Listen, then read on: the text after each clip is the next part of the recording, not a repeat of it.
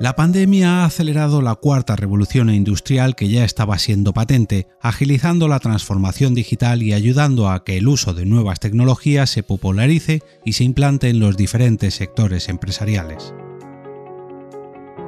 Te damos la bienvenida a Generación de Oportunidades, un podcast de Europa Press en colaboración con McKinsey ⁇ Company. En este espacio profundizaremos en los vectores del cambio que nos depara el futuro más próximo, como son la innovación y el crecimiento, la tecnología y la digitalización, el futuro del trabajo o la sostenibilidad.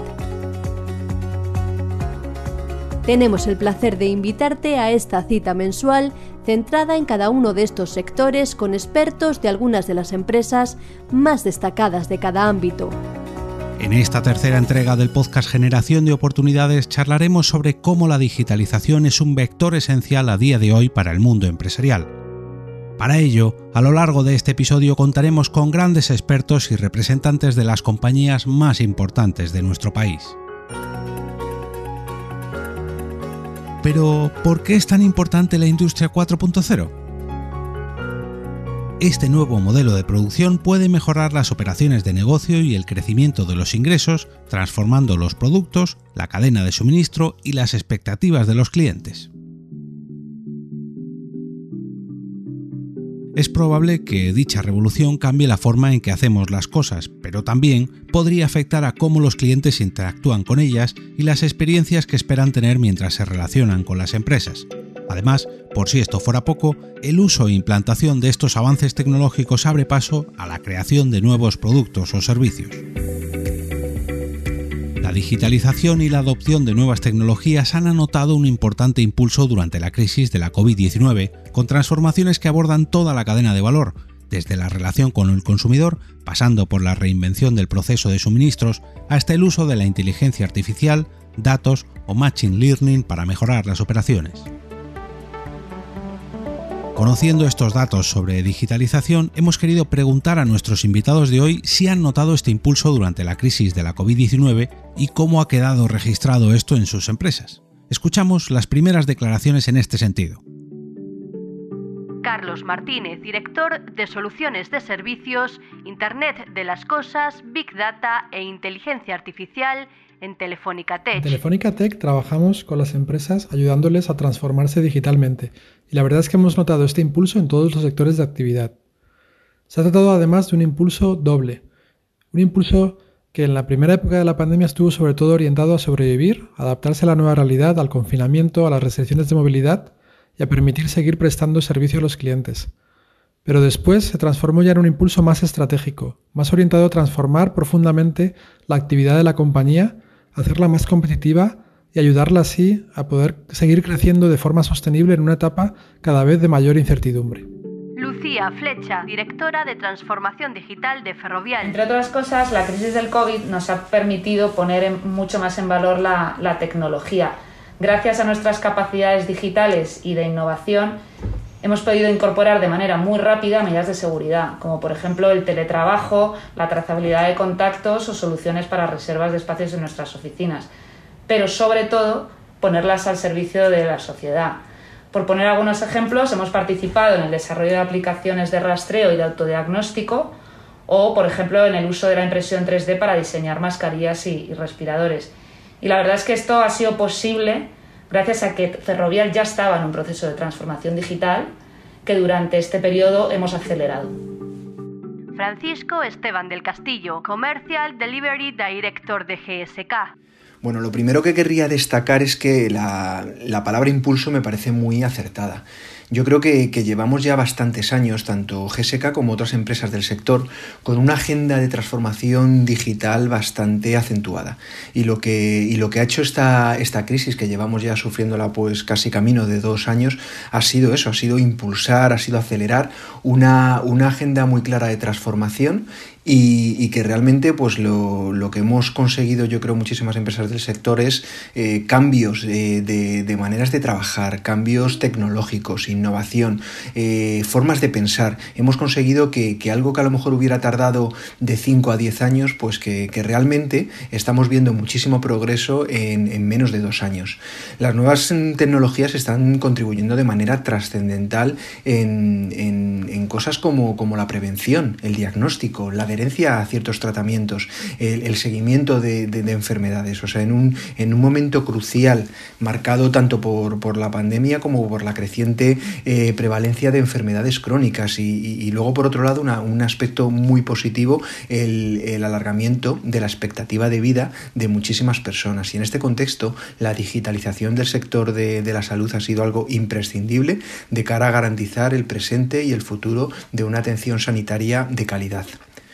La contribución en todo esto de, los datos, pues esto ha sido clave. O sea, al final el famoso Big Data ha sido un elemento catalizador de, todo esta, de toda esta transformación. Y ya no solo el dato, sino también las herramientas que tenemos en la actualidad para eh, entender todo, todo ese dato para estructurarlo y para a partir de ahí sacar eh, los famosos aprendizajes, los famosos insights que te permitan seguir eh, creciendo y evolucionando. Y aquí, pues, eh, pues al final, tecnología como la inteligencia artificial, como el machine learning, han, han ayudado muchísimo en el ámbito de la salud y empiezan a ser ya una realidad que esperemos se consolide exponencialmente en los próximos años, abarcando tanto el diagnóstico, el pronóstico como, como toda la parte de, adherencia a, muchísimas de las enfermedades con las cuales convivimos diariamente.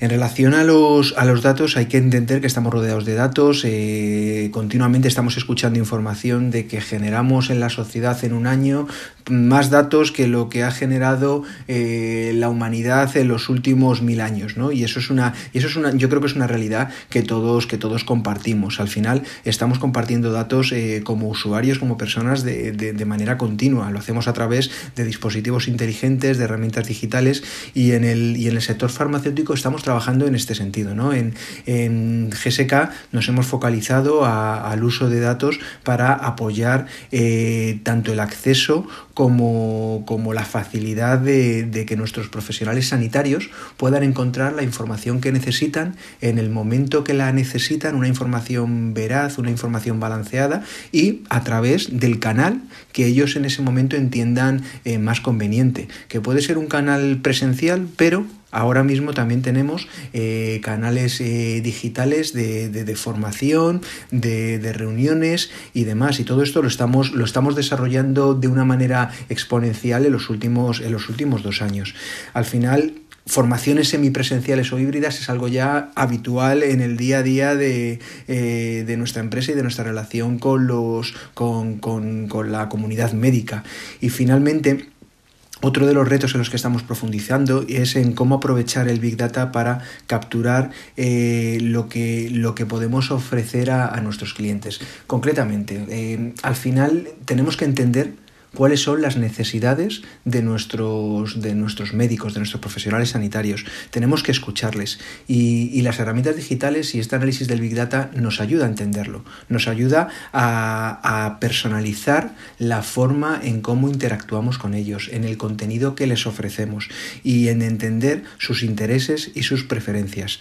Esto lo, al final se lo entregamos a través de, pues de webinars, a través de, de visitas virtuales, a través de newsletters, de sesiones clínicas compartidas, de advisory boards, de, muchísimas herramientas que a lo mejor hace cinco años era un nicho y era algo muy, muy poco utilizado y muy poco explotado, pero que hoy es ya una, una realidad que se utiliza en el, en el, día a día y que nosotros tenemos ejemplos dentro de GSK. Eh, lanzamos hace muchísimos años un portal para profesionales sanitarios, GSK Pro. Actualmente eh, en GSK Pro tenemos más de 18.000 profesionales sanitarios inscritos que visitan de forma habitual eh, nuestro portal pues para entender cuáles son las últimas novedades, para investigar más sobre productos y para ayudar en la práctica clínica con sus pacientes. Esteban Almiral, profesor de Operaciones, Innovación y Data Science de ESADE. En general, el COVID ha supuesto un antes y un después, ha supuesto para todos una transformación eh, radical en la forma en que vivimos y ha supuesto un avance completamente insospechado de los temas de digitalización. Eh, para las empresas también, pero mucho más que eh, ser un punto y una fuente de transformación para las empresas que para algunas lo ha sido porque algunas han descubierto nuevos negocios y ha habido startups que se han iniciado en, el proceso durante el COVID. Por ejemplo, pues Pelotón, eh, Pelotón no existía antes, es una de estas startups que se ha iniciado en, el COVID. Eh, para muchas de ellas lo que sí que, ha supuesto es darse cuenta eh, de la enorme diferencia que existen en aquellas empresas de consumo, como por ejemplo Amazon, etcétera, muy orientadas al cliente, muy orientadas a lo digital, donde la transformación digital ya se ha hecho y la industria 4.0 es algo que está presente, y aquellas que aún están ancladas en un pasado. Eh, difícilmente en medio de una crisis es posible realizar una transformación eh, de este estilo, eh, pero algunos elementos sí que existen. Por ejemplo, los elementos organizativos. el hecho de que mucha gente tenga que trabajar desde casa hace que mm, buena parte de la coordinación de estos grupos de personas tengan que ponerse o bien en código o bien objetivarse o ambas cosas. Eh, ya no vale con estar supervisando gente desde lejos. Eh, tienes que tener eh, elementos concretos para saber el rendimiento de, esta gente. esto supone una, un cambio radical en la forma de gestionar equipos. Y este es un cambio que poco o mucho muchas de las empresas han tenido que integrar dentro de sus esquemas. Eh, en general lo que hemos visto durante el COVID es cómo las empresas se dan cuenta de que el mundo ha cambiado y para los consumidores palpar de manera muy directa estos cambios. Algunas empresas se han visto muy favorecidas, otras empresas no tanto. Olga Núñez, directora de digitalización de Enagas. La crisis del COVID ha impulsado de forma acelerada la incorporación de tecnología y nuevas formas de trabajar en Enagas. Se han implementado rápidamente nuevas soluciones digitales, se han automatizado procesos y desarrollado soluciones en la nube y en particular se ha facilitado el trabajo en remoto de nuestros profesionales para salvaguardar su salud y al mismo tiempo garantizar el suministro de gas natural. De todas las nuevas tecnologías, la inteligencia artificial y la analítica avanzada de datos se han convertido en herramientas indispensables para ayudarnos en la toma de decisiones. Y en la pandemia, se ha elevado su uso como herramientas que generan valor. Por ejemplo, en nuestro caso, haciendo previsiones de demanda de gas, en nuestras plantas monitorizando equipos para anticiparnos a su fallo y evitarlo, o mejorando la experiencia de nuestros clientes. Alberto Taja, jefe de la División de Innovación de AENA. AENA, como empresa gestora de infraestructuras y en concreto parte de la cadena de valor del transporte y del turismo, ha visto cómo el COVID ha acelerado la implantación de nuevas tecnologías, sobre todo relacionadas con el paso sin contacto o singles. Desde AENA ya estábamos trabajando en mejorar los flujos y procesos del aeropuerto, reduciendo los tiempos y mejorando la experiencia en el aeropuerto. Uno de los grandes objetivos era reducir al mínimo los procesos que son necesarios, pero que el pasajero no percibe como valor añadido, como por ejemplo la comprobación de documentación e identidad. En este sentido, la biometría era la base de un proyecto que buscaba reducir al mínimo las fricciones en los pasos por los puntos de control del aeropuerto, como la facturación, el acceso al filtro de seguridad o el embarque.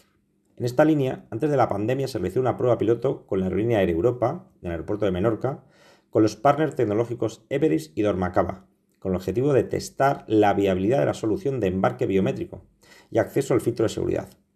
En este proyecto, con un registro previo en un kiosco y en el mostrador de embarque, los pasajeros podían acceder al filtro de seguridad y embarcar de manera biométrica. Los resultados fueron realmente exitosos y se plantearon pruebas que aumentasen el alcance. Con la llegada del COVID, lo que pensamos que podría haber sido un retraso supuso un acelerón al proyecto. Durante la pandemia se han realizado dos pruebas piloto más. La primera en el aeropuerto de Madrid, con la aerolínea Iberia y los socios tecnológicos de Thales, Inetum y Gunevo. Y la segunda en el aeropuerto de Barcelona, con la aerolínea Vueling y los socios tecnológicos de Indra, Mobil, Isier e Idemia. Estos dos proyectos aportaban dos aumentos importantes del concepto. En el primero, en Madrid, el registro biométrico podía hacerse tanto en los kioscos físicos del aeropuerto como en la app de AENA y en la app de Iberia, lo que permitía ahorrar tiempo realizándose la comprobación de identidad versus DNI o pasaporte desde casa de manera cómoda. El proyecto de Barcelona, además de permitir el registro online a través de la APP de AENA, se permite la facturación del equipaje en modo self-check-in por biometría. De esta manera, el proyecto de Barcelona consigue realizar todos los procesos aeroportuarios de manera biométrica, registro y comprobación de identidad, facturación del equipaje, acceso al control de seguridad y embarque, sin tener que mostrar ningún documento en el proceso. Además, AENA, consciente de la importancia de la innovación y la transformación digital, durante 2021 ha desarrollado un plan estratégico de innovación con el objetivo de focalizar los esfuerzos y conseguir resultados a medio y corto plazo que permitan a la empresa ser un referente en el uso de la tecnología para ser más eficiente y proveer de mejores servicios a sus clientes. Como resumen, podemos concluir que tanto la innovación como la transformación digital han sufrido una aceleración en su implantación en el sector motivada por la pandemia. El pasajero demanda un proceso más fluido, a la vez que se ha incrementado la documentación necesaria para viajar, pero dicha documentación es o puede ser fundamentalmente digital, por lo que aunar esfuerzos para consolidar la información debería ser una obligación en toda la cadena de valor, consiguiendo que el aumento de condicionantes termine consolidando por una auténtica y definitiva digitalización del cliente. Carlos Carús, responsable de tecnología para el sur de Europa de Amazon Web Services. Bueno, nosotros durante la pandemia sí que es verdad que hemos visto que el uso de servicios en la nube se ha incrementado enormemente tanto en la vertiente profesional, pues al tener que desplegar proyectos muy rápidamente o tener que habilitar el teletrabajo para cientos o miles de empleados, como una, una vertiente personal, ya sea para comunicarnos con nuestros seres queridos, entretenernos con plataformas de streaming o de deporte en casa. La verdad es que la pandemia ha puesto aún más en relevancia la importancia del, cloud, lógicamente. Y es que se debe a que eh, el, cloud ha aportado la flexibilidad, agilidad, elasticidad necesarias para que las empresas eh, sean capaces de gestionar estas situaciones complicadas en estos momentos de, incertidumbre. Aparte, les ha permitido ahorrar costes e innovar más rápidamente, lanzando nuevos productos y servicios para sus clientes, pues adaptados a estos momentos no tan duros que hemos vivido. Eh, en ese sentido, por ejemplo, durante la pandemia hemos visto tres principales tendencias relacionadas con la nube. La primera es la posibilidad de moverse a gran velocidad. Eh, un ejemplo es el Survey de Public de Ocupación de Cataluña, el SOC, que tras cerrar las oficinas de atención al ciudadano crearon un contact center en la nube basado en Amazon Connect, una de nuestras soluciones, que les permitió tener un canal de atención para los desempleados, empleados y afectados por los ERTES y empresas. Imagínate la cantidad de gente que eh, en los tiempos de pandemia pues estaba en estas situaciones. Este nuevo contact center, que estuvo listo en una semana, contó con más de 400 agentes y logró atender más de 16.000 llamadas en un día. La segunda tendencia ha sido la capacidad de escalar o desescalar a dimensiones nunca vistas antes, ¿no? de hacer que las empresas fueran capaces de, gestionar estas grandes fluctuaciones de, de demanda. Gracias al cloud, las empresas han podido pasar de centenares de usuarios a millones de ellos o de millones a cero y tan solo en segundos, ¿no? y en un modelo de pago por uso, con lo cual, evidentemente, el, impacto económico se basa en esa fluctuación, ¿no? y no tenían que hacer esos eh, gastos de dinero eh, al frente, ¿no? con lo cual les, permitía por respirar mucho más en estas situaciones complicadas. Un ejemplo podría ser una, una, una, startup muy bonita que tenemos aquí en España, Odilo, que proporciona una plataforma de aprendizaje inteligente con acceso unificado a contenido de miles de proveedores de todo el mundo. ¿no? Y esta startup, Odilo, pues abrió su plataforma durante el COVID-19 a cualquier institución que lo, que lo requiriera, fueran o no clientes de, Odilo. Eh, gracias a los servicios de, Amazon Web Services, la plataforma llegó a más de 140 millones de usuarios en cuestión de días. Y finalmente, la otra tendencia que hemos observado es el uso de la inteligencia artificial y el aprendizaje automático para ayudar a gobiernos, institutos de investigación, sistemas de salud pública y organizaciones no gubernamentales a gestionar una gran cantidad de datos y tomar decisiones más informadas y que en última instancia salvan más vidas. La analítica, la inteligencia artificial y el aprendizaje automático están demostrándose los métodos más rápidos y precisos para capturar, almacenar y procesar esta información. Eh, otro ejemplo muy claro es eh, Sherpa, una empresa vasca de inteligencia artificial que trabajó con el gobierno vasco en un proyecto para crear una plataforma capaz de predecir las necesidades futuras de las unidades de cuidados intensivos. Y esta plataforma, eh, basada en inteligencia artificial, predice la cantidad de UCIs necesarias para los próximos siete días, lo que ayuda a las autoridades sanitarias a planificar los recursos necesarios pues, con una mayor precisión. Laura Ortega, manager de la Factoría Digital para Retail de BBVA en España. El liderazgo de BBVA en banca digital y banca móvil de BBVA ha sido precisamente un hecho diferencial para dar el servicio que el cliente necesitó durante los peores momentos de la pandemia. La transformación digital que el banco acometió hace años le ha permitido poder atender a los clientes sin necesidad de desplazarse a través de los canales digitales o bien con la ayuda de un gestor y así contribuir a preservar su salud y mitigar los efectos de la pandemia. BBVA llegó a esta crisis con una transformación consolidada, unas capacidades digitales diferenciales y ya teníamos un elevado porcentaje de clientes digitales antes de la pandemia. Pero sin duda, el confinamiento sufrido en la primera ola aceleró este proceso en todos los rangos de edad no solo para la consulta y gestión de productos bancarios, sino también para el contacto con gestores de confianza de nuestros clientes. De todas las nuevas tecnologías, la inteligencia artificial, junto con los datos, se ha convertido en una herramienta indispensable para los nuevos actores digitales por suponer la base de todo aprendizaje automático. Y es que la pandemia ha elevado el uso de la inteligencia artificial como herramienta que genera valor. En cuanto a las actividades empresariales, el comercio electrónico ha vivido un despegue tecnológico sin precedentes, cambiando también la mentalidad y los hábitos de los propios consumidores. Si le preguntamos a nuestros invitados de hoy por ese cambio en la actitud de los consumidores, ¿lo habrán notado en sus compañías? El cliente, como parte de la sociedad, se ha digitalizado de manera exponencial durante estos años de pandemia. Muchas de las relaciones, trabajo o trámites se hacen 100% de manera digital y por tanto el sector debe de avanzar en la misma dirección que la sociedad. Los gestores de infraestructuras como AENA hemos de avanzar en la digitalización acompañando a nuestros clientes, pasajeros y aerolíneas. Esto supone un esfuerzo, ya que somos empresas que gestionamos espacios físicos, cuya digitalización es más compleja, pero la interacción con la infraestructura y la manera de gestionarla es lo que ha de digitalizarse, con el objetivo de conocer mejor a los clientes para darles lo que necesitan cuando lo necesitan, y en paralelo gestionar las infraestructuras de la forma más eficiente basados en los datos que podamos obtener, sensorizando los equipos. Tanto la inteligencia artificial como los sistemas basados en análisis de vídeo avanzado serán herramientas clave para la gestión de las infraestructuras y la relación con los clientes.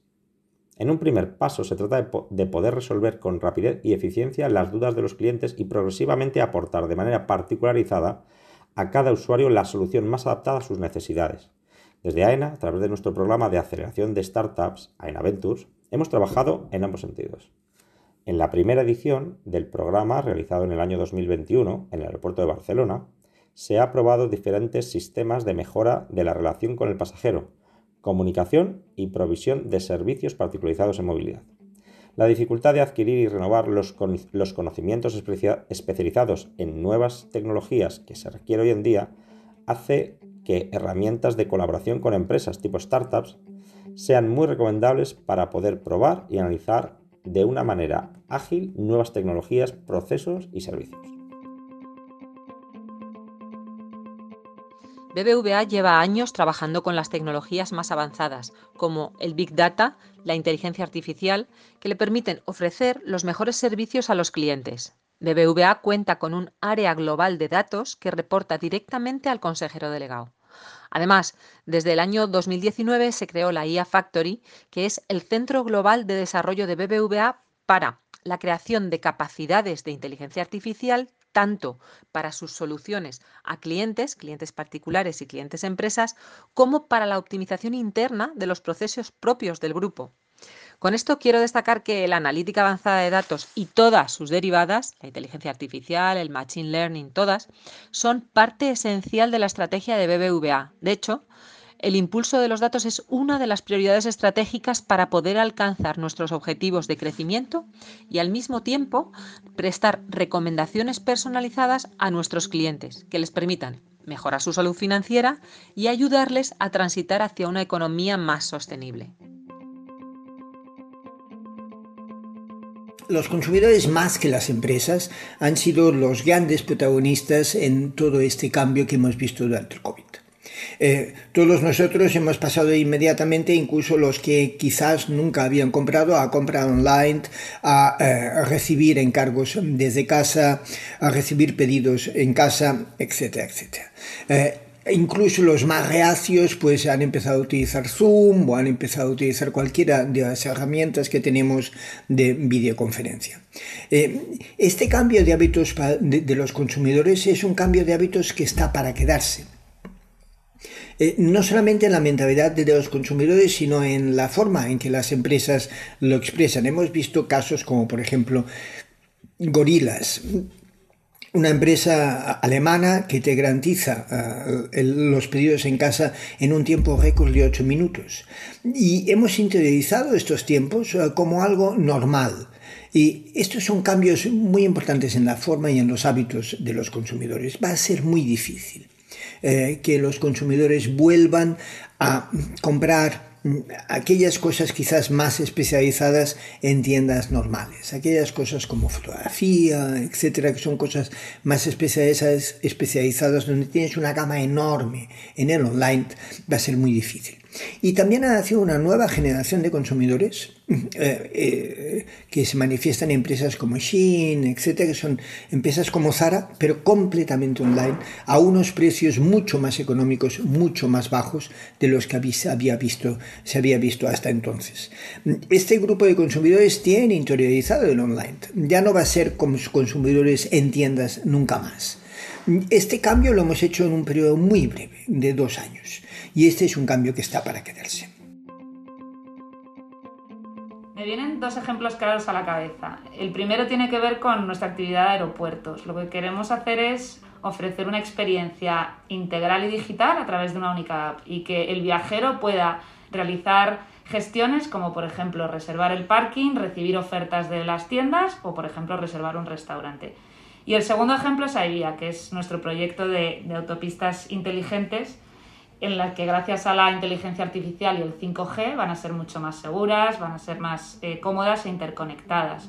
Incorporamos cámaras y sensores que permiten recopilar información en tiempo real, como incidencias o obstáculos, y notificarlos a nuestros pasajeros.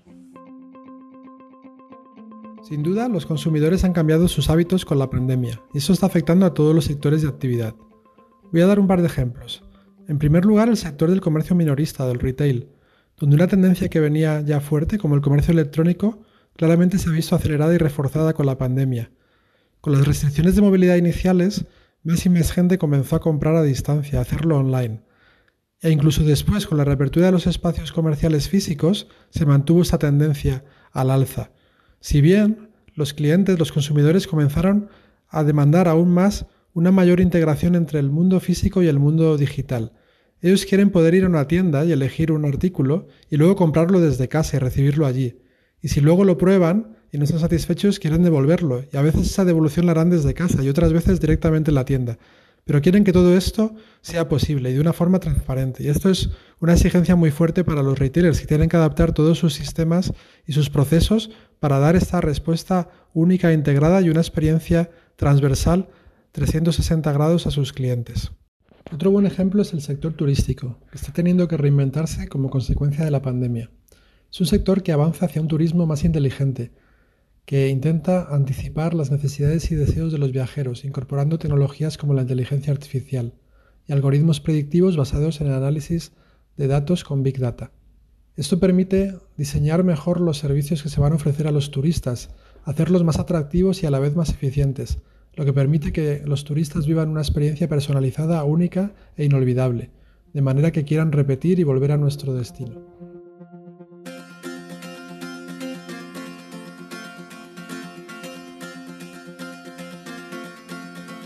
El papel de los propios actores digitales y de los directivos empresariales es esencial, ya que a través de ellos y de cómo implementan esta nueva cultura digital, el resto de la sociedad se adaptará a ella con menor o mayor rapidez. En este sentido, la encuesta de McKinsey Company sobre la estrategia de tecnología de la información muestra cómo las inversiones en tecnología evidencian cada vez más su valor y nos dejan seis lecciones que todo actor digital debería tener presente. Lección número 1. Las inversiones tecnológicas no solo generan valor empresarial, también llevan a la reducción de costes y a mejoras en las experiencias de los empleados, y además pueden servir como creación de nuevas fuentes de ingresos. Gloria Macías Lizaso, socia de McKinsey ⁇ Company en España. Aquí lo que, nos, lo que hemos visto es que un 27% de las empresas que han implantado la inteligencia artificial dicen que esta implantación o la inteligencia artificial es directamente responsable de al menos 5 puntos de su evita. Y esto es, nosotros creemos, un porcentaje que probablemente va a seguir aumentando. Las empresas que dicen que tienen un mayor rendimiento incluso le atajan más de un 10%. Y en este impacto de negocio lo que vemos es que las empresas que logran tener ese impacto son empresas que tienen una mayor flexibilidad organizacional y que tienen ya mejores prácticas implantadas en lo que me refería antes de MLOps, de cómo implantan sus modelos, de qué tipo de herramientas utilizan, de cómo utilizan los datos. En este sentido, vemos que hay empresas, sobre todo, que utilizan la inteligencia artificial en las áreas de negocio más relacionadas como ingresos, en el sentido de marketing o ventas o finanzas, donde está habiendo un mayor impacto en términos económicos.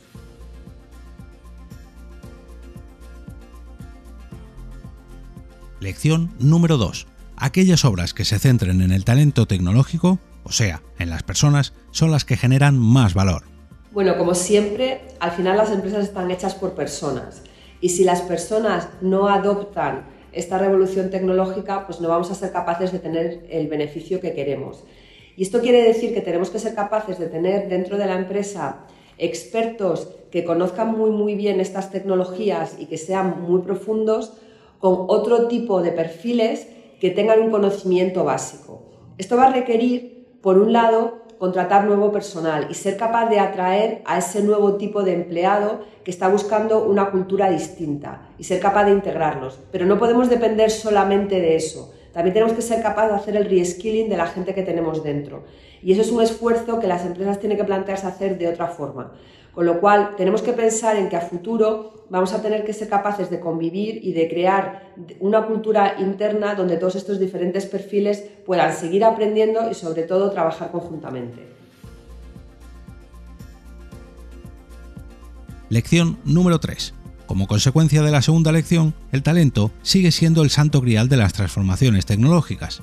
Aún así, es la más difícil de ejecutar, los encuestados creen que más del 40% de su plantilla tendrá que ser sustituida o reciclada fundamentalmente para compensar las carencias de habilidades de sus organizaciones, sumado a la dificultad de encontrar ese talento que cubra los nuevos puestos. Bueno, lo que ha demostrado el COVID es que a las empresas no les queda otro remedio que cambiar sus operaciones. Y en este caso no estamos hablando de cambios incrementales, sino realmente de transformarlas. Nosotros hemos visto que las empresas que más han sido capaces de aumentar su productividad tienen una correlación muy alta con el grado de transformación digital que han sido capaces de implantar.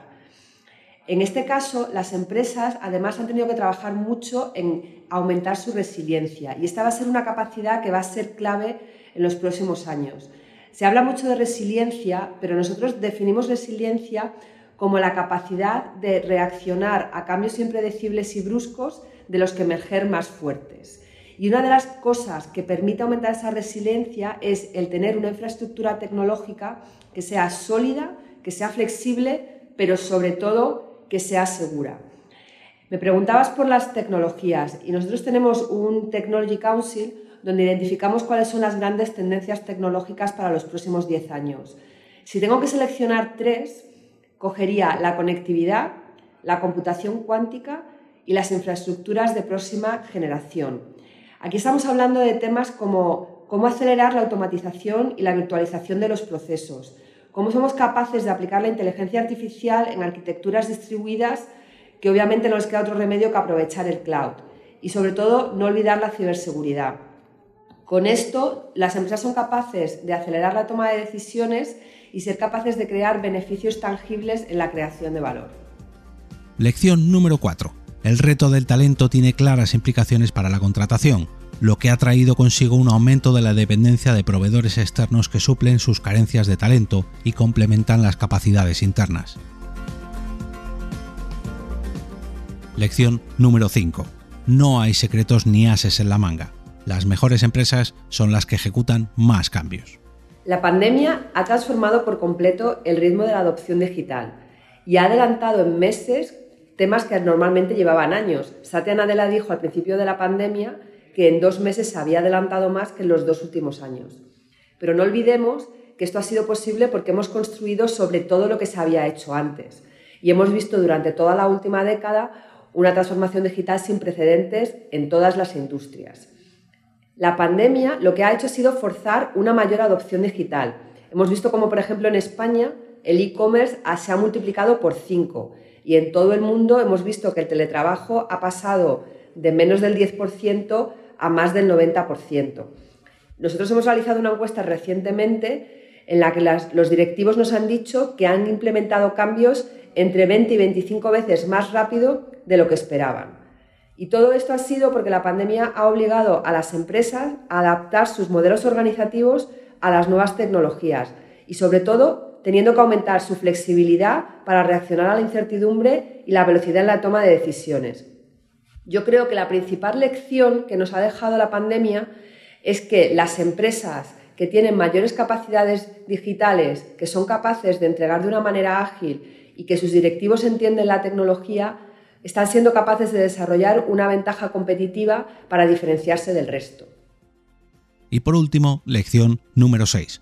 Superar el abismo entre la empresa y la tecnología es fundamental para mejorar los resultados. Además de centrarse en el talento, en el despliegue de nuevas tecnologías y en una amplia agenda de transformación como otras acciones para hacer un seguimiento del rendimiento de la tecnología empleada y del equipo, esto es de primera orden.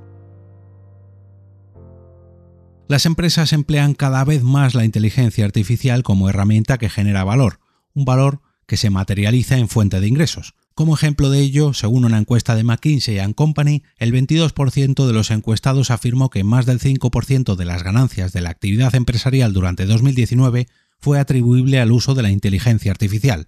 Además, los encuestados percibieron una disminución de costes en aquellas funciones que tuvieron relación con el uso de esta tecnología.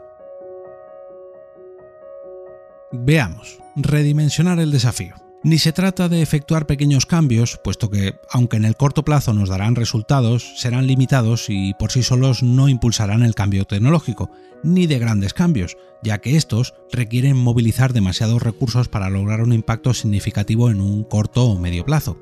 Lo idóneo es localizar aquellas áreas que sean complementarias las unas con las otras y en las que la inteligencia artificial puede proporcionar los beneficios más rápidamente. Según nuestros análisis, la clave para poder orientar estas inversiones de TI es sobre todo tener una visión holística. Hemos visto casos donde las empresas lo que hacen es siempre invertir en la última tecnología, pero luego estas tecnologías no hablan entre ellas, con lo cual no son capaces de combinarse para crear valor y se convierten, en lugar de colaborar más, en tener aún más silos. Si miramos, por ejemplo, en qué tipo de industrias estamos teniendo ya cambios importantes en respecto a la computación, a mí me gustaría destacar la industria farmacéutica, donde gracias a todo el impacto de la computación cuántica se está acelerando el desarrollo de nuevas medicinas y Moderna es uno de los casos que ha aprovechado esto para el desarrollo de su nueva vacuna. El tema de la automatización es también muy importante. Nuestros cálculos dicen que en el 2025 hasta el 50% de las actividades laborales actuales podrían estar automatizadas. Y hay nuevas tecnologías, como por ejemplo la robótica o el Internet industrial de las cosas o los gemelos digitales, que cuando se utilizan y aún más combinados, pueden ayudar a agilizar mucho las tareas rutinarias y mejorar la eficiencia operativa. La segunda, para nosotros, sería el ser capaz de construir una arquitectura de confianza. Cómo somos capaces de defendernos de, los ciberataques y sobre todo proteger los datos, los datos de nuestros clientes, que es la única manera en la que vamos a poder tener su confianza para poder continuar sirviéndoles. Y el último que querría destacar es de nuevo la inteligencia artificial. Estamos en una situación donde ya prácticamente todas las empresas han experimentado con la inteligencia artificial, pero están dando pasos en los que al no estar coordinados y al no estar escribiendo los fundamentals, están teniendo muchas dificultades para poder escalar. Es como que cada vez que están iniciando un nuevo proceso, están empezando de cero. Imaginémonos si cada vez que quisiéramos crear un nuevo coche en una cadena de suministro, estuviéramos empezando de cero. Para esto, hay algunas empresas líderes que están empezando a implantar la metodología de MLOps y aquí están siendo capaces de crear esas metodologías modulares que nos permitan luego ser capaz de escalar la inteligencia artificial de una manera más rápida.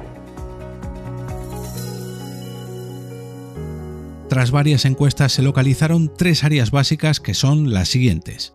Reunir y capacitar a los equipos para dar al grupo la posibilidad de diseñar, construir y apoyar nuevas formas de trabajo, ya que también facilita el entusiasmo.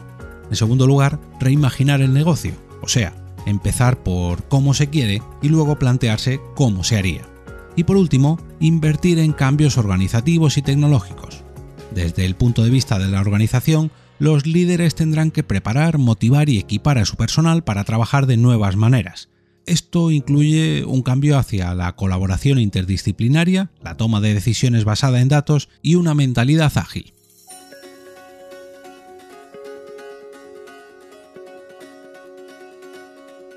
y en las empresas de nuestros expertos cómo han afrontado todas estas variables.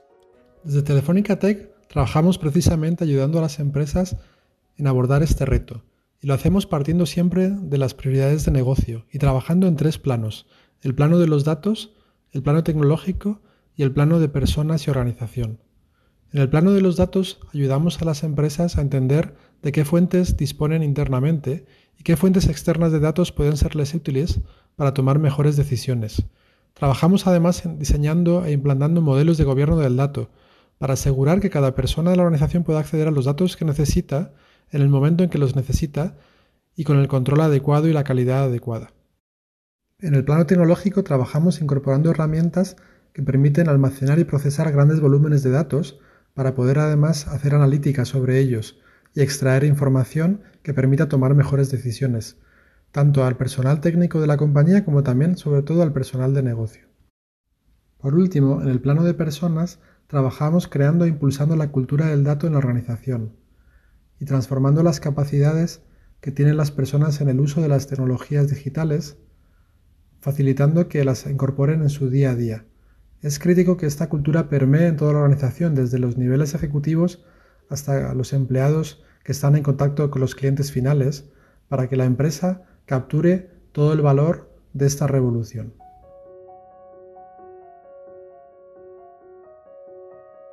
Hemos lanzado nuestra plataforma de datos que se llama Pangea. Esta plataforma tiene, entre otros objetivos, identificar cuáles son los dominios estratégicos de datos que son más relevantes y cuál es su valor.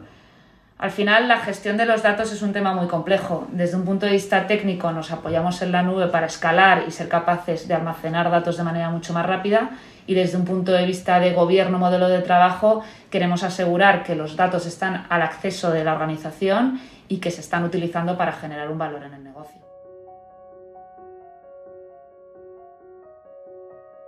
Bueno, yo creo que a veces explicamos la transformación digital de una manera demasiado compleja. Y la explicamos no a partir de lo que es, sino a partir de, los, de las consecuencias de lo que es.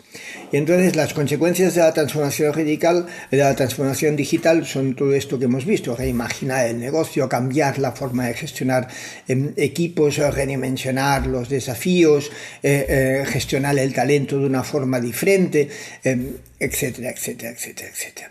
Eh, pero si lo enfocamos desde este punto de vista, la lista es casi interminable y no tenemos una idea clara de en concreto en qué consiste eh, todo esto de cómo incorporar la inteligencia artificial o cómo incorporar el mundo digital en la empresa. A mí me parece que una forma mucho más simple de entenderlo es ver que procesos completos de negocio van a ser sustituidos por código. Y esta sustitución por código va a ser parcial o total, es decir, va a ser un código que va a, facilitar eh, eh, que eh, los profesionales ejecuten las cosas con mayor rapidez y mayor seguridad, va a ser un código que permita que una parte de, este proceso esté realizado de forma automática o va a ser un código que automatice completamente todo este proceso.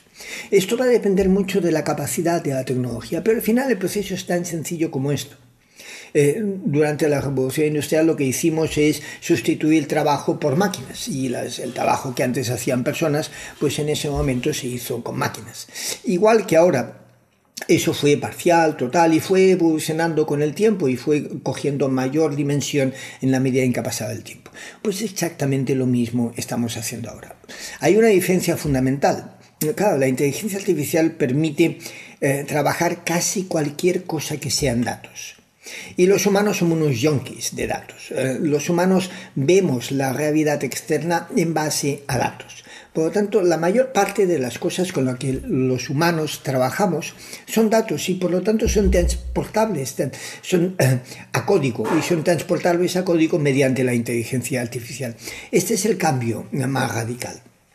Lo que pasa es que la inteligencia artificial en un momento dado tiene límites, tiene límites en cuanto a lo que una empresa puede adoptar, las capacidades que una empresa tiene de hacer inteligencia artificial. No todo el mundo es Amazon o Microsoft eh, eh, o Google.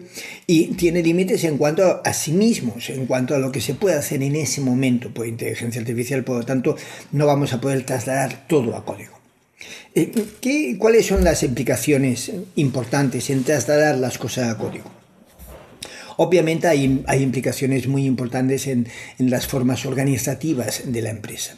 Eh, pero quizás el tema más importante es que buena parte de la producción se traslada a, código, se traslada a software. Y entonces los equipos humanos más que eh, ejecutar, más que producir, eh, lo que están haciendo es reimaginar cómo vamos a ejecutar y producir, reimaginar cómo vamos a mejorar ese software, reimaginar cómo vamos a transformar más aún el negocio. E, este cambio en los equipos humanos de explotar un negocio a pensar y reimaginar cómo innovar en el negocio, es un cambio que tiene muchas implicaciones. Es un cambio que tiene en el talento, en la mentalidad, en la forma de organizar los equipos, etcétera, etcétera. Y este es el cambio eh, eh, quizás más importante que se produce a partir de aquí. Eh, pero mi recomendación a las empresas es que se lo pongan sencillo, lo hagan de una manera simple. Piensen cuáles de sus procesos de negocio pueden trasladar a código con inteligencia artificial, más o menos buena parte de esa traslación a código va a ser a partir de digitalizar la empresa, no de poner eh, necesariamente mucha inteligencia artificial. Empiecen por lo más sencillo y empiecen porque dentro de lo más sencillo va a tener más rendimiento para esa empresa. Y mm, tengan en cuenta que las consecuencias va a ser que la organización de la empresa en sí misma eh, va a cambiar radicalmente. Pero pónganlo fácil porque va a ser difícil el camino, seguro.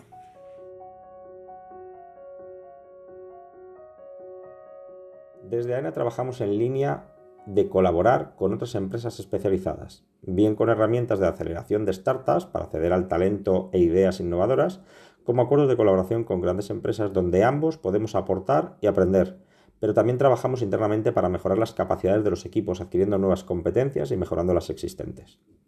Una de las herramientas para hacer aflorar ideas internas, analizar, analizarlas y potenciarlas son los premios Innova, que ya van por su tercera edición y esperamos alcanzar la cuarta en 2022, lo que permite a todos los empleados de AENA proporcionar ideas o buenas prácticas para ser evaluadas y en caso de ser seleccionadas, llevarlas a pruebas y posible implantación.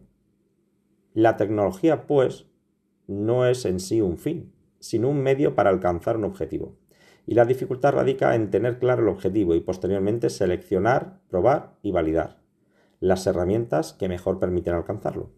Los objetivos han de ser propuestos, trabajando y persiguiendo por parte de los equipos que son los que finalmente los alcanzan. En cuanto a la tecnología, las organizaciones deberían centrarse primero en los desarrollos que pueden acelerar el desarrollo de la inteligencia artificial como las plataformas de datos basadas en la nube. Yo creo que después de seis años donde estamos hablando de inteligencia artificial en las organizaciones, nos estamos dando cuenta que ya prácticamente no hay ni un solo proceso, ya sea marketing, ya sea operaciones, ya sea personal, ya sea suministros, que no esté utilizando de alguna manera la inteligencia artificial y eso está sucediendo a través de todas las industrias, ya sea el sector financiero o ya sea temas de retail o de logística o incluso obviamente en los últimos meses el sector de la telemedicina. Nosotros realizamos una encuesta donde buscamos el estatus de la inteligencia artificial todos los años y en los últimos resultados de este año el 56% de las empresas encuestadas han dicho que ya están utilizando la inteligencia artificial de forma importante en al menos una función o un área de la organización. Pero nosotros creemos que la inteligencia artificial puede aportar beneficios prácticamente en todas las industrias y en todos los sectores. Miremos al futuro y preguntémonos, ¿qué ocurrirá después de la pandemia? Los mencionados informes que hemos tratado hasta ahora arrojan luz sobre el propósito de la transformación digital de las empresas y de cómo la pandemia ha acelerado la revolución tecnológica, dejando algunas conclusiones sobre la mesa. La apuesta por la tecnología crea una mayor ventaja competitiva de las empresas y ayuda a desbloquear las capacidades para acelerar su rendimiento y competir en un escenario económico cada vez más complejo. Pues yo creo que aquí no podemos tener una estrategia sólida de avanzar en la digitalización si no tenemos una plataforma tecnológica sólida. Por lo tanto, para mí, esta plataforma tecnológica sólida debería de ser una de las prioridades. Creo que hemos pasado ya el momento de decir sobre si esto sirve o no sirve. Creo que hay un convencimiento de que sirve y de que puede aportar valor y hay datos cuantitativos que lo demuestran y por lo tanto hay que pasar de la experimentación a realmente la transformación. Y para eso necesitamos este tipo de plataforma tecnológica. Cuando miramos en qué seis dimensiones debería enfocarse esta plataforma tecnológica, nosotros nombraríamos fundamentalmente apostar por el cloud, dada la flexibilidad y la agilidad y la escalabilidad que aporta para ser capaz de tratar todos estos datos y computar todos estos datos. Para nosotros la segunda sería el talento, del que ya hemos hablado, cómo atraes ese talento tecnológico, pero también cómo transformas a tu talento interno para que puedan colaborar juntos. El tercero sería la seguridad. Es un tema que cada vez vemos más ciberataques y que si no somos capaces de tratar los datos de una manera segura, esto al final se va a convertir en una barrera. El cuarto sería el gobierno de datos no sirve de nada tener muchísimos datos si no los tenemos con una calidad apropiada y entendemos qué es lo que hay detrás de cada dato. El quinto sería el conocimiento del cliente. Tenemos que ser capaces de asegurar que los clientes sienten que estamos respetando su privacidad y que estamos usando los datos de una manera que a ellos les aporta valor y no simplemente para, dejando que lo ponga de esta manera, molestarles. Y luego la última para mí sería el generar una cultura de flexibilidad, el asegurar que dentro de las empresas hay una cultura donde todo el mundo está adoptando estos cambios y es capaz de, de una manera muy ágil, abrirse a nuevas tecnologías. Y ahora vayamos a conocer cuáles son las principales prioridades de la agenda tecnológica y digital para los próximos meses en las empresas que hoy han participado en este episodio. De cara a 2022, nosotros en Amazon Web Services predecimos una serie de tendencias que se incrementarán. Me gustaría mencionar tres de ellas, aunque la verdad es que podríamos enumerar muchísimas más. En primer lugar, el uso de la nube continuará creciendo y se extenderá a todos los lugares a través de dispositivos y soluciones especializadas. Durante 2022 veremos que estas soluciones en la nube transformarán almacenes, tiendas, restaurantes, granjas, automóviles y, mucho más. Durante los últimos 15 años en AWS hemos creado una impresionante infraestructura global que abarca 26 regiones geográficas, 84 zonas de disponibilidad en todo el mundo, con más de 310 puntos de presencia para prestar servicio en más de 245 países y territorios. Pero ahora estamos viendo que los servicios en la nube van más allá de los límites de nuestras regiones de AWS. Ya hemos visto servicios en la nube en prácticamente todas partes y lo que veremos en 2022, en este año que entra, es, eh, y sobre todo en, los años que nos, que nos van a, seguir a 2022, es una aceleración de la nube más allá del modelo de infraestructura centralizada tradicional, hacia entornos inesperados donde se necesita tecnología especializada. La nube estará en un automóvil, en una tetera, en un televisor, estará en todo, desde los camiones que circulan por la carretera hasta los barcos y aviones que transportan mercancías. La nube se distribuirá globalmente y se conectará a casi cualquier dispositivo o sistema digital de la Tierra, e incluso en el espacio. Y esto, bueno, lo del espacio ya es una realidad que estamos viendo a día de hoy en la que estamos trabajando activamente, como sabéis. En segundo lugar, eh, también vemos cómo va a llegar el auge de los espacios inteligentes. En 2022 nuestros hogares y edificios se convertirán en mejores asistentes para ayudarnos en lo que necesitemos. En los próximos años también Veremos que los espacios inteligentes cobran vida en varios entornos, pero ninguno con mayor impacto que el cuidado de las personas mayores. Será una combinación de las tareas simples que ya esperamos, desde atenuar las luces, cerrar las puertas, apagar el horno si alguien se olvida, hasta, hasta cosas más mm, contextuales y, proactivas que la tecnología puede hacer, ¿no? Pues hacer preguntas cuando los patrones de vida normales divergen y aplicar soluciones cuando, cuando sea necesario. Y la tercera tendencia, pues que yo veo clara es que eh, esta tercera tendencia está centrada en cómo la sostenibilidad va a tener su propia arquitectura. Y en 2022 los desarrolladores comenzarán a tomar decisiones en base a la sostenibilidad de los sistemas y aplicaciones que están construyendo. Buscarán nuevos enfoques para las arquitecturas en la nube de forma que se optimicen para las necesidades del planeta, así como las necesidades de usuarios finales. Los desarrolladores ya piensan en cómo optimizar estas arquitecturas en función de factores como seguridad, rendimiento, confiabilidad y, el coste. lo que les va a costar. Pero en 2022 vamos a agregar la sostenibilidad a esta lista. Y lo que comenzaremos a ver en los próximos años es que los desarrolladores van a tener un papel activo en la construcción de arquitecturas conscientes de la sostenibilidad, que tengan en cuenta no solo los problemas que están resolviendo, sino también del planeta. Yo creo que en nuestro país, sin duda, la agenda de los próximos meses pasa por aprovechar al máximo los fondos de recuperación y resiliencia procedentes de la Unión Europea. Estos fondos van a facilitar la transformación del tejido económico incorporando tecnologías digitales, incorporando la inteligencia artificial, el big data, el Internet de las Cosas, el cloud, la ciberseguridad en el día a día de nuestras empresas y también en el sector público. Y además es sobre todo una gran oportunidad para las pymes, que pueden optar ayudas directas para digitalizar su actividad y subirse de forma definitiva a un tren que les va a permitir crecer de forma sostenible. Acelerar la transformación tecnológica es una de nuestras principales prioridades. Esto nos va a permitir habilitar capacidades técnicas que son necesarias para digitalizar los negocios. Por ejemplo, el viaje a la nube, la consolidación de la plataforma de datos o el desarrollo de tecnologías como inteligencia artificial pero siempre manteniendo además nuestra apuesta por la innovación. Pero esto no es suficiente, además tenemos que asegurar junto con el negocio el uso de estas tecnologías para generar un impacto y todo esto apoyar en un modelo operativo que sea mucho más ágil y colaborativo en, todo proceso de transformación y lo que estamos viviendo actualmente eh, nos demuestra que, realmente hacer estos planes a, dos, tres, cuatro años que hacíamos hace tan solo unos meses, pues tiene poco sentido. Y, en todo lo referente a innovación es cierto que tenemos que, pensar en periodos de tiempo más corto porque todo cambia de manera muy radical en poquito, en poquito tiempo. Entonces nosotros tenemos una, estrategia en la que nos focalizamos eh, para los próximos seis meses, la estamos definiendo actualmente e implementando con, los distintos equipos y nos basamos en tres pilares. Por un lado, personas y cultura. Creemos que es lo más importante. No hay eh, transformación, no hay innovación sin, sin, lo más importante que son las personas. En GSK siempre hemos cuidado muchísimo del equipo humano, es de lo que más orgulloso nos sentimos.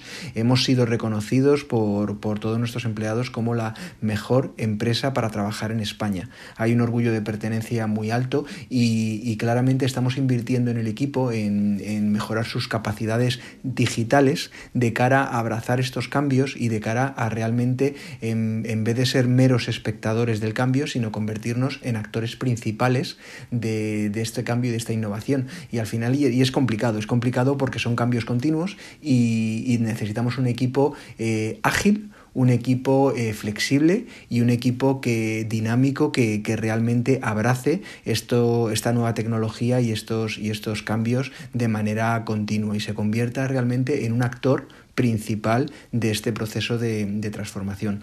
Por otro lado, eh, nuestro segundo pilar es una mejora clara de los procesos. Al final tenemos que conseguir que, tengamos procesos cada vez menos complejos, cada vez más, más rápidos, que las decisiones se tomen, las tomen los equipos desde, desde abajo, sin tener que, haber largos procesos de escalación de, incidencias, sin tener que haber aprobaciones eh, tediosas que al final hagan que no seamos rápidos y que al final seamos un sector como, como a lo mejor era hace, hace ya muchos años, pues un sector muy asociado a, lentitud y a, y a, realmente pues ser ese gran elefante ¿no? que, que, camina por la selva pero que camina de una manera muy, muy estable pero muy lenta. Tenemos que ser, tenemos que ser eh, estables y tenemos que ser ese, ese gran, ese gran eh, agente de cambio, pero al mismo tiempo tenemos que abrazar toda la nueva tecnología que llega, todo, toda la, innovación y tenemos que ser muy ágiles. Y aquí claramente la transformación digital ayuda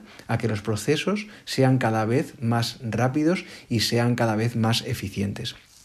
Y un último punto en el que nos apoyamos muchísimo es en la, en la tecnología. Al final eh, lo que estamos viendo eh, es que eh, hace, hace poco tiempo pues realmente incorporar un nuevo sistema dentro de, una empresa pues tardaba tiempo, tardaba meses o incluso años, se, se incorporaban innovaciones de una manera muy, muy a cuentagotas y, y si vemos lo que, lo que viene sucediendo desde, desde hace ya algunos años es que estamos incorporando nueva tecnología, nuevo software, eh, nuevas plataformas de una manera eh, rápida y casi diría, mm, no digo diariamente, pero, pero, pero casi diariamente, ¿no? Estamos, estamos incorporando pues eh, nuevos sistemas que nos vienen de los grandes actores tecnológicos que están ayudando muchísimo a este proceso de transformación y a tener cada vez más y mejor tecnología, pero también de pequeñas empresas, de pequeñas startups que, que están generando disrupción, que están generando una innovación muy pertinente para, para el sector salud y que están ayudando tanto a pacientes como a la comunidad médica como a, la industria farmacéutica. Aquí es un, ecosistema el que estamos teniendo en el que, en el que afortunadamente también empezamos a, incluir al sector público ahí y, que realmente es un círculo virtuoso en el que actores nuevos jóvenes con muchas ganas, apoyándose en toda la digitalización, están entregando, eh, están entregando innovación y por otro lado, el sector farmacéutico no está teniendo miedo en, acoger esta innovación, en incorporarla y en realmente ayudar con, todo, con todo lo que está llegando nuevo a mejorar la vida de las personas para que hagan más y cada vez vivan más, más tiempo. AENA ha aprobado un plan estratégico de innovación que busca precisamente fomentar la innovación y la transformación digital en el periodo 2021-2025, con el objetivo de convertirse en referente en el uso de tecnología para mejorar la eficiencia en la gestión de infraestructuras. Este plan trabaja en tres bloques principales. Cambio de pasajero a cliente, uso eficiente de las infraestructuras y la búsqueda de nuevos negocios más allá del aeropuerto en el entorno de la movilidad sostenible. Para cada uno de los bloques existe una tecnología o tecnologías fundamentales, por ejemplo, en el, cambio de pasajero a cliente, el uso de la biometría como palanca fundamental para mejorar la experiencia del pasajero en los aeropuertos.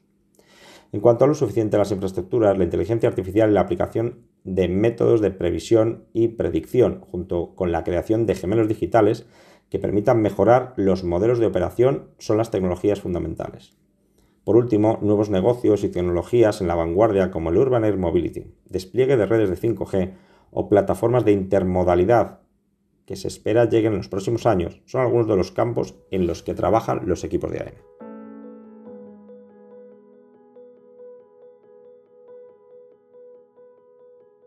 En BBVA vamos a seguir trabajando para cuidar de la salud financiera de nuestros clientes y para ayudarles a tener un menor impacto ambiental, es decir, ser más sostenibles.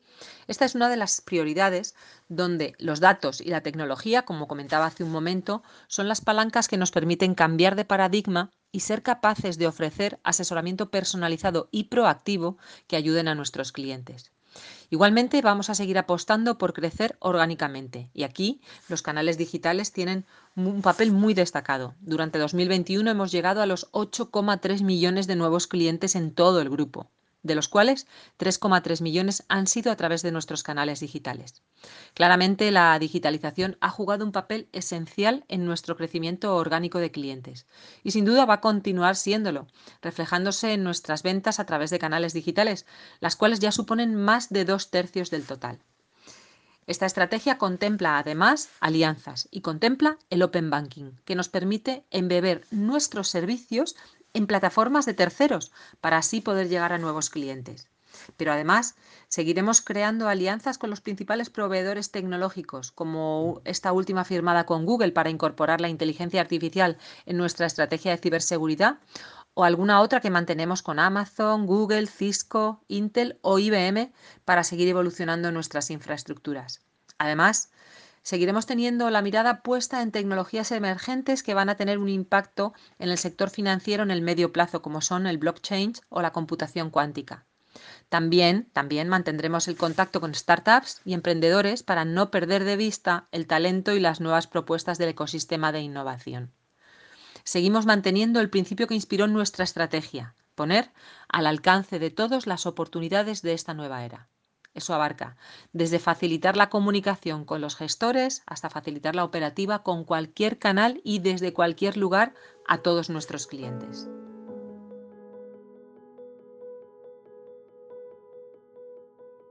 Bueno, eh, quizás eh, lo que podamos ver en este punto es que eh, esta revolución es diferente de las otras revoluciones. En las otras revoluciones se trataba de adoptar una tecnología que venía incorporada en un producto, es decir, adoptábamos teléfonos móviles y los convertimos en smartphones, adoptamos Internet como forma de comunicación, pero todo eso venía empaquetado como un producto. y esto hacía que este empaquetamiento como un producto fuese algo fácil, rápido, inmediato. Por eso hemos visto que, ah, por ejemplo, ahora hace solo 15 años, que el iPhone apareció, que Steve Jobs eh, eh, dio el pistoletazo de salida y inauguró esta nueva era con el iPhone. Solo hace 15 años. Hoy en día no podemos imaginar un mundo sin smartphones. Ha cambiado radicalmente, pero esa adopción a esa velocidad extraordinaria se debe a que, bueno, uno puede comprar el iPhone y utilizarlo inmediatamente cualquier otro smartphone. Eh, esto no sucede con la inteligencia artificial. Entonces tenemos esta tendencia a pensar que todas las revoluciones digitales van a la misma velocidad. No es verdad. Hay revoluciones digitales que están incorporadas en producto y que van a una velocidad muy alta y hay revoluciones digitales que tienes que incorporar en la fábrica de la empresa, en la esencia de la empresa. Estas revoluciones que tienes que incorporar en la esencia de la empresa mm, son mucho más lentas porque las tienes que hacer tú y la inteligencia artificial son las empresas las que tienen que trasladar a código buena parte de las cosas. Este proceso se está facilitando muchísimo en base a tener partes de inteligencia artificial que están precocinadas, prehechas, paquetes que uno puede adoptar.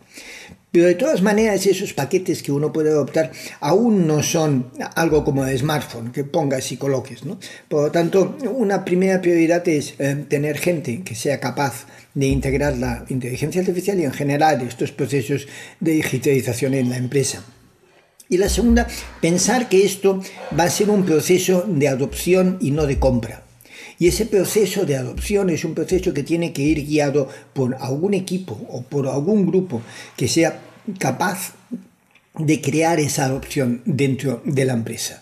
Empezar por lo más evidente, por lo más fácil, por aquello que está preempaquetado, cosas como recomendadores o análisis de tendencias o análisis de fallos, etc. Todas estas rutinas las encontraréis preempaquetadas en cualquiera de las plataformas cloud que existen en AWS, en Microsoft, en Azure de Microsoft o en Google Cloud, etc. y también en software libre. Y, y con pocas líneas de Python podéis eh, utilizarlas. Empezar por estas pequeñas cosas, aquellas que son fáciles, que no abarcan una gran reorganización de la empresa. Y poco a poco mm, veréis cómo la empresa se va transformando. Y la empresa irá poniendo mayores retos. Hay un punto importante. Las empresas normalmente están centradas en la ejecución las empresas son agentes que ejecutan cosas. La ejecución, la producción, es el punto más importante de la, empresa. En esta nueva empresa digital, en esta nueva empresa que ha sido eh, transformada a través de inteligencia artificial, eh, la producción la hemos trasladado a código. La ejecución la hemos trasladado a código. Por lo tanto, una buena parte de la empresa tiene que estar centrada en reinventarse. Y crear este primer equipo es algo muy importante. En este crecimiento la inteligencia artificial juega un papel esencial y todo apunta a que las empresas que ya han apostado por este aspecto tecnológico, pese al contexto actual, seguirán haciéndolo e incluso aumentarán su presencia en la actividad empresarial. Finalmente, y no menos importante, la implicación de todo el equipo empresarial, incluyendo los consejos de administración, es vital. De su experiencia como creadores surgirá la experiencia del cliente. Si las empresas quieren que funcione la segunda, han de tratar a la primera con la misma implicación.